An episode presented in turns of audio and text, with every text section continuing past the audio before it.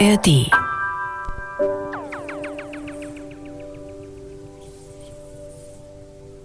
Mein Plan war nicht von Geburt an, ich möchte, möchte unbedingt alleine bleiben und äh, möchte alleine leben, alleine reisen, alleine äh, Business aufbauen. Ja, das hat jetzt alles gut funktioniert und das ist alles richtig so und fühlt sich gut an, aber klar ist auch immer wieder so Natürlich hätte ich gerne einen Partner und natürlich hätte ich irgendwann gerne Familie und gerade ne, ab 30 ist es einfach sehr präsent, weil sämtliche Freunde und Bekannte und Kollegen das einmal alles durchspielen und man sieht es einfach immer und merkt halt einfach, dass, dass äh, die Zeit ja nun endlich ist und man das vielleicht irgendwann auch will.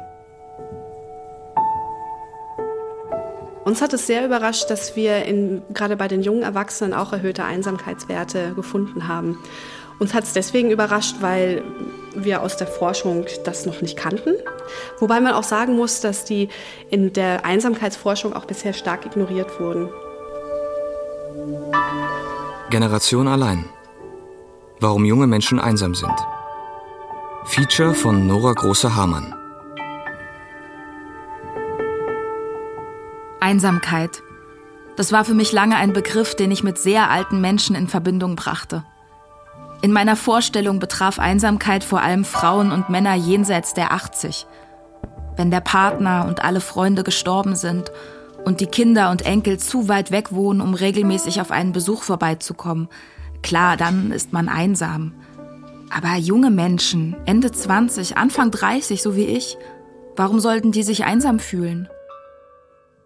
Also ursprünglich habe ich Verpackungstechnik studiert und bin Ingenieurin, habe auch äh, eine Zeit lang in dem Job gearbeitet, habe dann immer mal schon der eigentlichen Leidenschaft nachgegeben und als Trainerin gearbeitet. Dann bin ich wieder in meinen Job zurück und habe immer gemerkt, so vor und zurück, so richtig ist es das nicht. Aber dann habe ich Nelly kennengelernt. Nelly ist 32 Jahre alt und arbeitet selbstständig als Yogalehrerin. Als ich sie zum ersten Mal zum Kaffee traf, war ich überrascht, als sie mir erzählte, dass sie einsam ist. Nelly und einsam? Diese sympathische, fröhliche, attraktive Frau, mit der man so leicht ins Gespräch kommt und während der Chorproben so herrlich quatschen kann. Habe dann aber irgendwann festgestellt, dass alle in meinem Umfeld Häuser bauen, Kinder kriegen, aufs Land ziehen und ich groß Karriere mache und das aber eigentlich gar nicht will. Und habe damals in Hamburg gelebt und habe dann beschlossen, okay, ich fange nochmal neu an, ich ähm, erfülle mir jetzt meinen Traum. Habe ich gemacht mit eigenem Yoga-Studio in Leipzig in der Heimat. Bin ein bisschen näher bei meiner Familie und habe dann aber festgestellt, dass auch hier Häuser gebaut werden und Kinder gekriegt werden und irgendwie alle mit Anfang 30 mit ihrem Privatleben so beschäftigt sind, dass wenig Platz ist für neue Leute und tiefe neue Freundschaften. Wie hat sich das für dich angefühlt? War da für dich sofort klar, dass es jetzt Einsamkeit?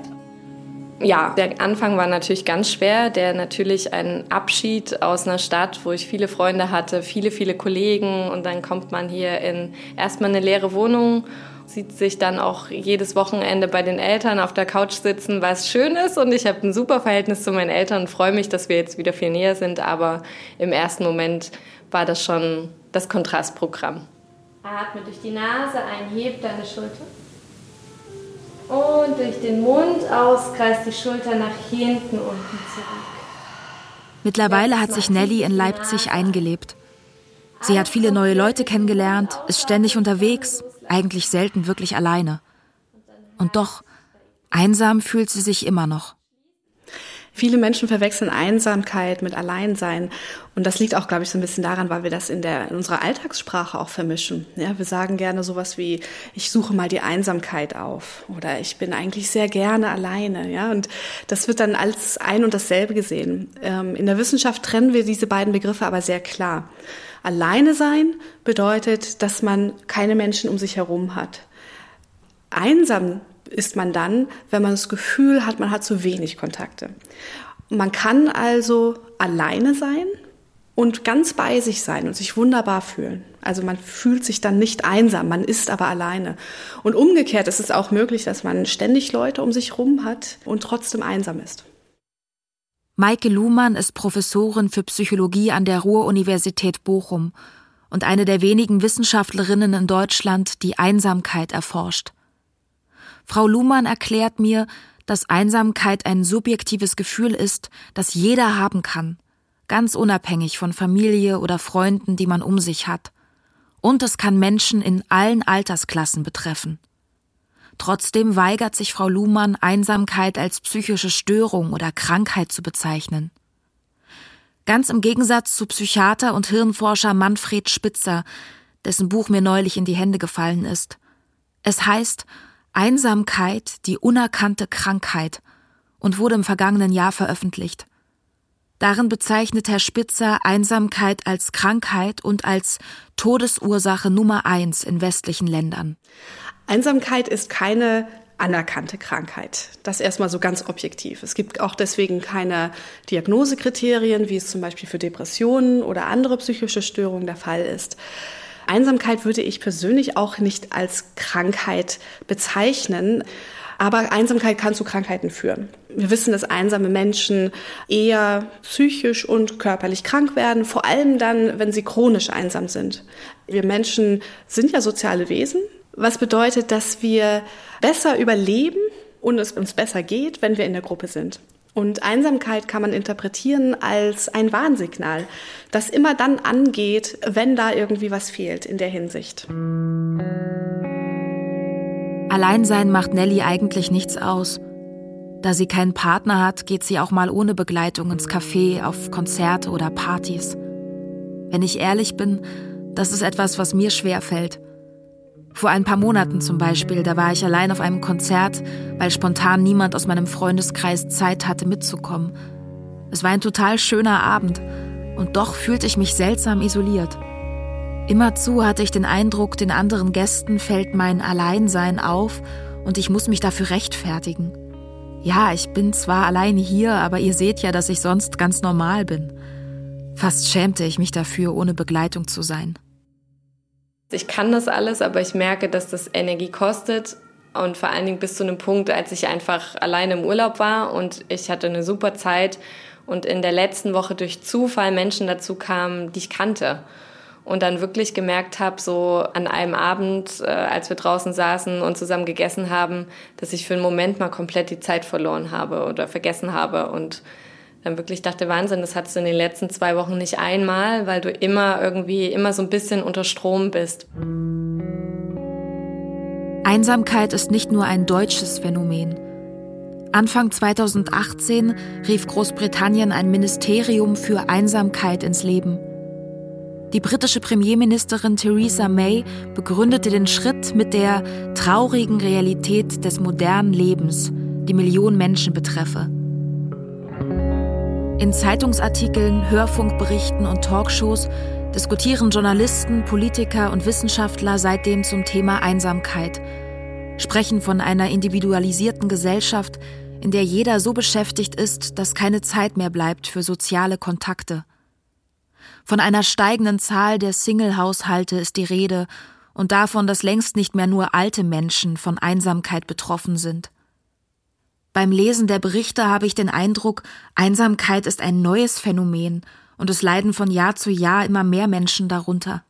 Tatsächlich lassen sich dafür keine wirklich belastbaren Zahlen finden, schon allein aus dem Grund, weil es von vor 10, 20, 30 Jahren gar keine Zahlen gibt. Ja, also wir wissen gar nicht, wie häufig Einsamkeit damals waren.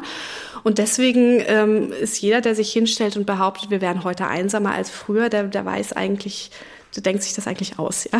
Um das ganz knallhart zu sagen. Es kann sein, ich kann es nicht ausschließen, aber ich kann es einfach nicht belegen. 2016 veröffentlichte Frau Luhmann gemeinsam mit ihrer Kollegin Louise Hawkley eine der bisher wenigen großen Studien zum Thema. Dafür nutzten sie Daten aus dem sozioökonomischen Panel, einer Befragung des Deutschen Instituts für Wirtschaftsforschung, an der jedes Jahr etwa 30.000 Personen in Deutschland teilnehmen. Die Stichprobe, die sich Frau Luhmann anschaute, beinhaltete 16.000 Personen zwischen 18 und 103 Jahren. Mit Hilfe der Daten wollte die Forscherin feststellen, in welchem Alter Menschen besonders einsam sind. Was wir da herausgefunden haben, ist, dass, ähm, so wie wir es auch erwartet haben, besonders im sehr hohen Alter die Einsamkeit erhöht ist. Was wir aber auch festgestellt haben und was uns überrascht hat, war, dass das nicht das einzige Alter ist, in dem Einsamkeit verstärkt ist. Es gab noch so zwei andere Altersgruppen, in denen wir auch erhöhte Werte festgestellt haben. Das waren einmal die um die 30, 35-Jährigen und dann nochmal die Altersgruppe, die so 50, 55 bis 60 waren. Natürlich wollten Frau Luhmann und ihr Team herausfinden, warum das so ist.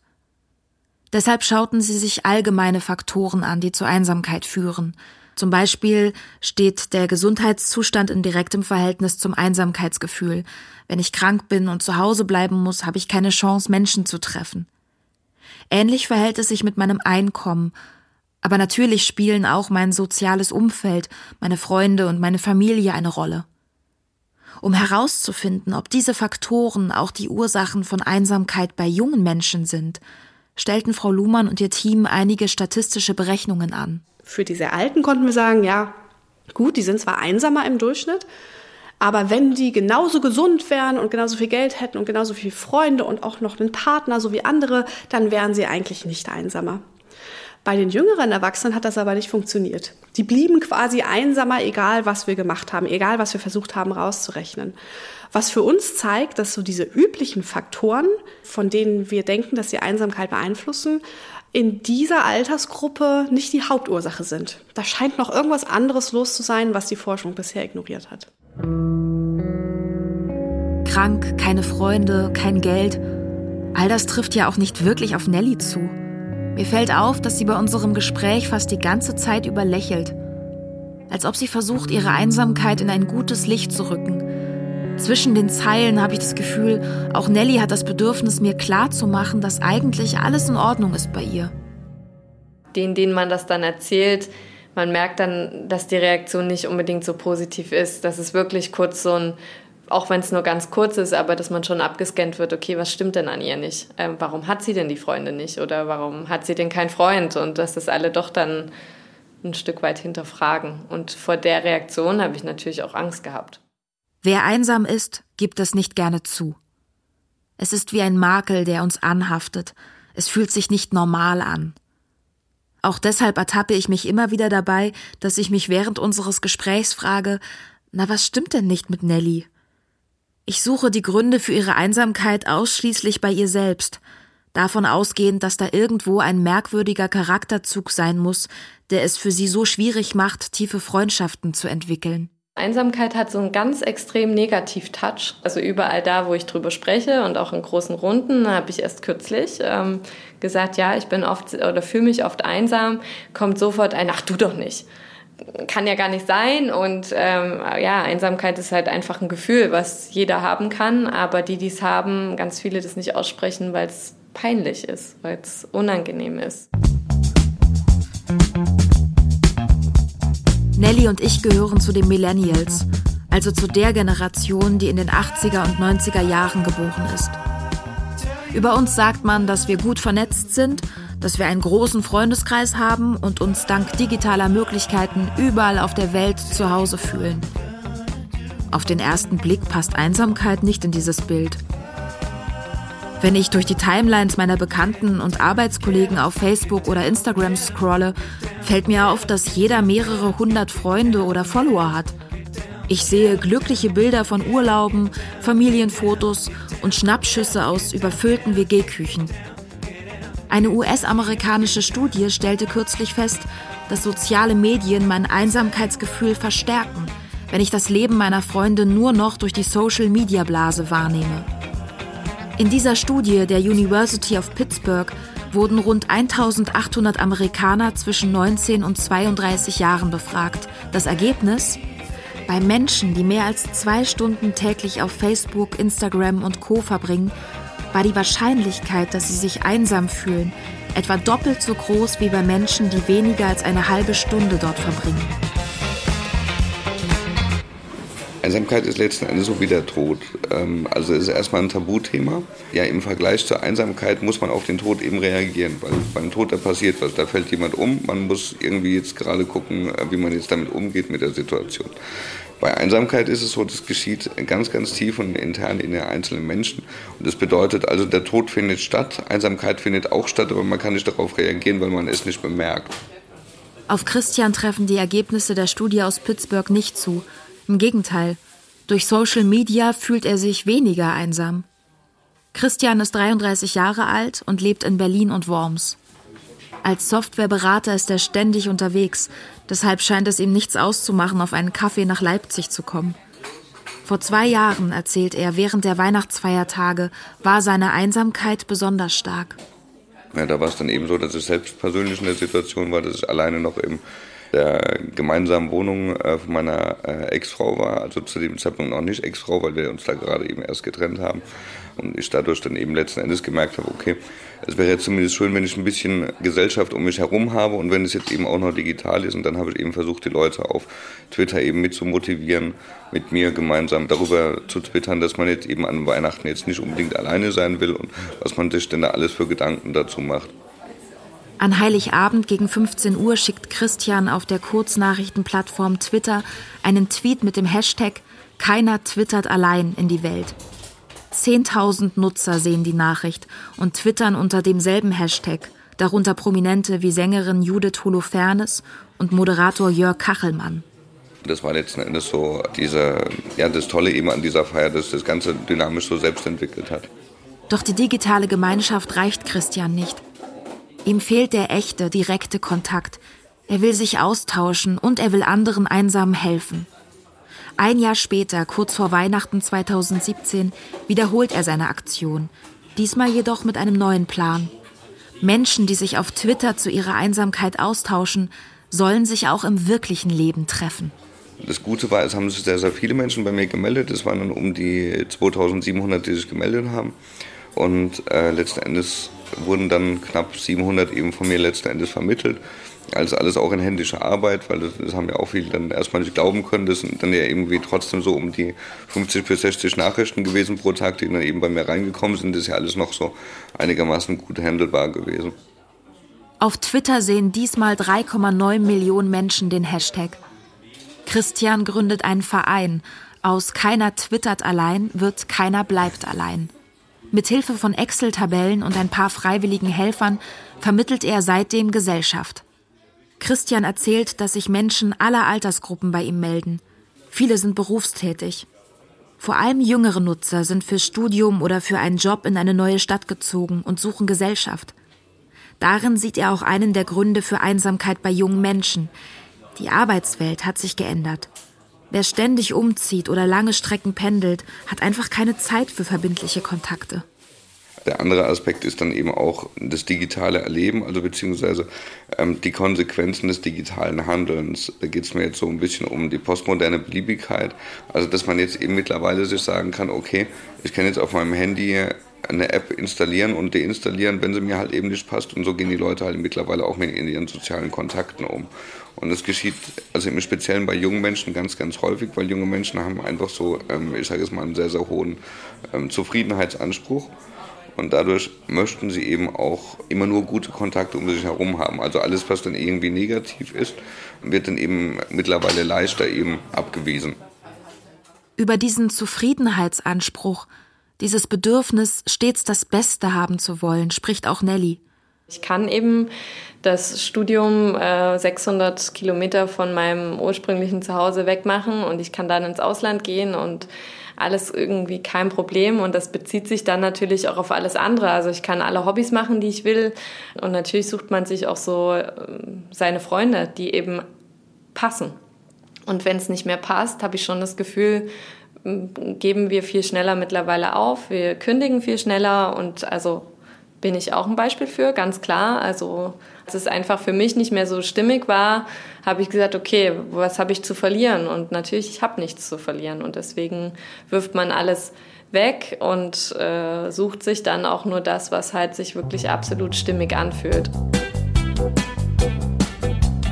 Eine Generation, die alle Möglichkeiten hat, ist einsam, weil sie sich nicht mehr festlegen kann. Und tatsächlich habe ich viele Freunde, die in gewisser Hinsicht ein unbeständiges Leben führen. Der Job ist befristet, was aber nicht schlimm ist, denn man wollte ja eh noch mal ein halbes Jahr ins Ausland oder ein Praktikum machen. Auch in der Partnerschaft scheinen sich viele nicht mehr entscheiden zu wollen.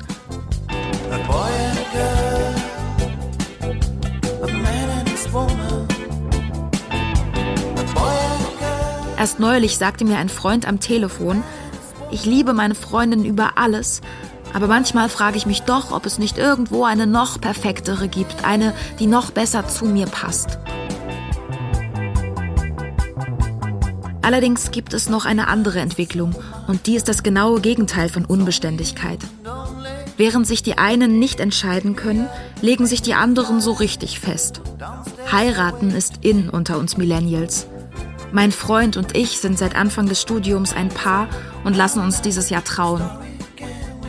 Während die einen also damit beschäftigt sind, sich möglichst nicht festzulegen, ist das Festlegen Lebensmittelpunkt der anderen.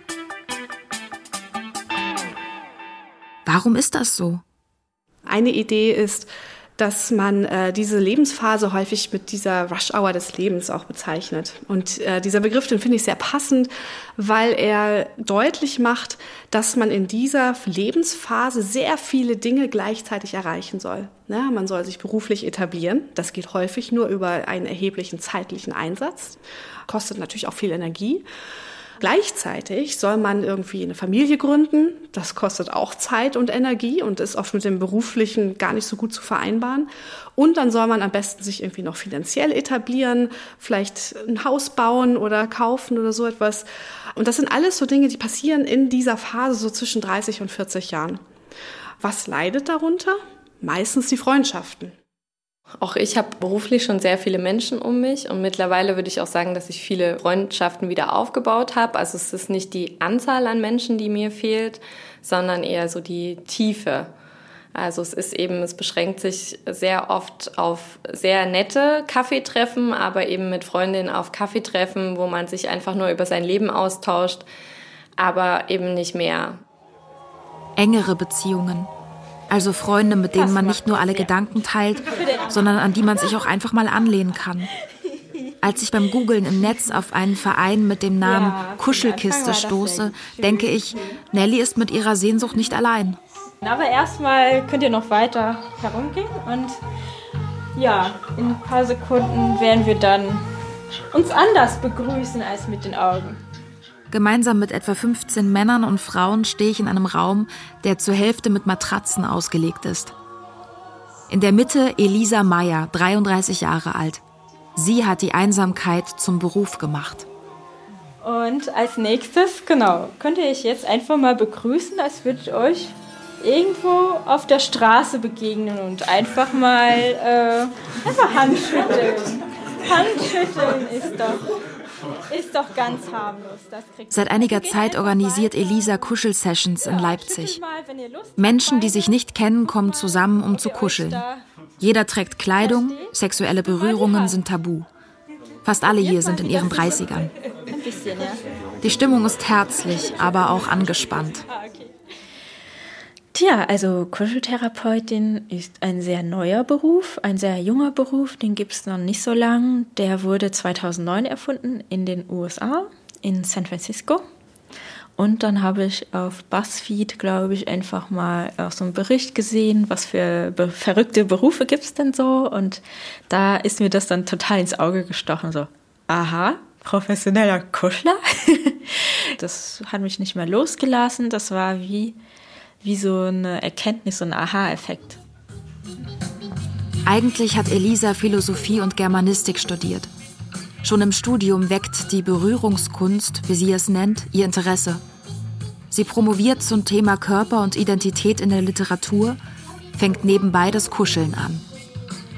Da es in Deutschland noch keine passende Ausbildung gibt, schreibt Elisa zwei Kuscheltherapeutinnen in den USA und England an – Dort absolviert sie zwei Fernlehrgänge und erfährt, wie man eine Kuschelsession gestaltet, welche ethischen Regeln und Grenzen zwischen den Teilnehmern gelten. Mittlerweile organisiert Elisa nicht mehr nur Kuschelpartys, sondern bietet ihre Dienste auch für Einzelpersonen an. Und das bedeutet, dass man einfach ja einen Termin ausmacht mit mir, dann hat man ein kurzes Vorgespräch und dann kuscheln wir so, wie man auch mit einem Freund kuscheln würde. Also alles, was man unter Kuscheln versteht, also streicheln, halten, umarmen, drücken, kraulen, also alles, was man sich so vorstellen kann. Elisas Kunden sind zwischen 18 und 80 Jahre alt und kommen aus allen gesellschaftlichen Schichten. So unterschiedlich ihre Kunden sind, die Einsamkeit ist der gemeinsame Nenner, erzählt sie. Also das sollte man eigentlich mit Partner, mit Freunden und Familie machen. Aber das ist halt für viele Leute nicht möglich. Und da gibt es ganz viele verschiedene Gründe dafür. Also sie haben einfach niemanden. Ähm, sehr viele Leute sind eben Single, muss man sich nur die Statistik mal anschauen. Sehr viele Leute haben ein sehr schlechtes Verhältnis zu Familienmitgliedern, zu den Eltern. Viele Leute haben als Kind überhaupt nicht gekuschelt. Und die meisten Leute trauen sich auch nicht so richtig mit Freunden. Zärtliche Berührungen außerhalb der Partner- und Familienzone finden quasi nicht statt. Dementsprechend unwohl habe ich mich gefühlt, als Elisa mir vorab am Telefon sagte, wenn du kommst und dein Aufnahmegerät dabei hast, musst du auch mitmachen. Ich konnte mir nur schwer vorstellen, dass es etwas bringt, von Menschen, die ich nicht kenne, in den Arm genommen zu werden. Also es bewegt genau dasselbe, egal ob man es professionell oder privat macht. Ähm, wenn man sich wohlfühlt, dann wird eben Oxytocin ausgeschüttet. Das ist das Kuschelhormon, nennt man das, oder auch Bindungshormon, Glückshormon. Und das kommt eigentlich ähm, aus der Mutter-Kind-Bindung. Ähm, da wird eben durch das Berühren, das Streichen, das Halten wird halt eine Bindung aufgebaut. Und später als Erwachsener funktioniert das immer noch. Und tatsächlich, nachdem ich vier Stunden lang fremde Menschen umarmt habe und mich von gefühlt 20 Händen habe streicheln und kraulen lassen, bin ich nicht nur tiefenentspannt, sondern fühle mich beschwingt, ja fast euphorisch. Ihre Erfahrung gibt Elisa mittlerweile auch an andere weiter. Sie bildet professionelle Kuschlerinnen und Kuschler aus. Ihr Ziel? Kuscheltherapie soll als Therapieform anerkannt, ja am besten sogar von der Krankenkasse finanziert werden. Eigentlich will ich die Gesellschaft verändern. Also es reicht mir eigentlich nicht, dass ich jetzt Leute bekuschle, sondern ich will eigentlich ein Bewusstsein auch schaffen für ähm, Berührungsmangel. Ich will, dass die Leute anfangen ähm, zu reflektieren in ihrem Leben, was läuft da alles gut, bin ich glücklich und wie viel Berührung habe ich und hängt das vielleicht zusammen. Nelly und Christian gehen heute offen mit ihrer Einsamkeit um. Bei unserem letzten Treffen sagen mir beide, dass es ihnen vor allem deshalb besser geht, weil sie sich so viel mit ihrer Einsamkeit beschäftigt haben. Weil ich habe das jetzt beispielsweise auch für mich selbst verinnerlicht. Okay, es ist vollkommen normal, dass man sich ab und zu einsam fühlt. Und ähm, es ist dann auch tatsächlich nur diese subjektive Einsamkeit, die man dann eben hat. Ich habe jetzt mittlerweile einen grandiosen Freundeskreis um mich herum, ähm, habe da auch so meinen, meinen Kiez. Also an sich sollte ich eigentlich nicht einsam sein. Ich bin nicht alleine, in dem Sinne alleine war ich nie und die Einsamkeit muss man einfach austricksen sozusagen. Man kann so ein bisschen für sich ja, die Kraft in sich wiederfinden, indem man einfach für sich schöne Dinge macht und auch den Moment mal ausnutzt. Also wenn ich Samstagabend in die Badewanne gehen will und ähm, einen kitschigen Film gucken will, dann kann ich das machen. Dann muss ich das mit keinem abstimmen. Und deswegen ähm, glaube ich, dass es so ein bisschen, dass ich mir das auch ein bisschen mehr gerade vor Augen führe, was ich durch mein vieles Alleinsein und durch die Einsamkeit vielleicht auch gerade geschaffen habe, weil es natürlich auch unglaublich Kräfte mobilisiert, wenn man alleine ist und nicht immer zufrieden. Ja, man kann zumindest was Positives draus machen.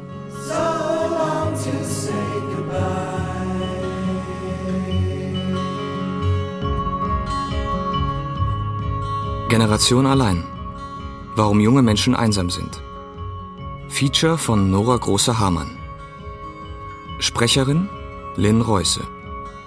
Redaktion Katrin Ähnlich Schnitt Hans-Peter Runert, Ton Holger Klimchen, Regieassistenz Dagmar Palowski, Regie Silke Hildebrandt.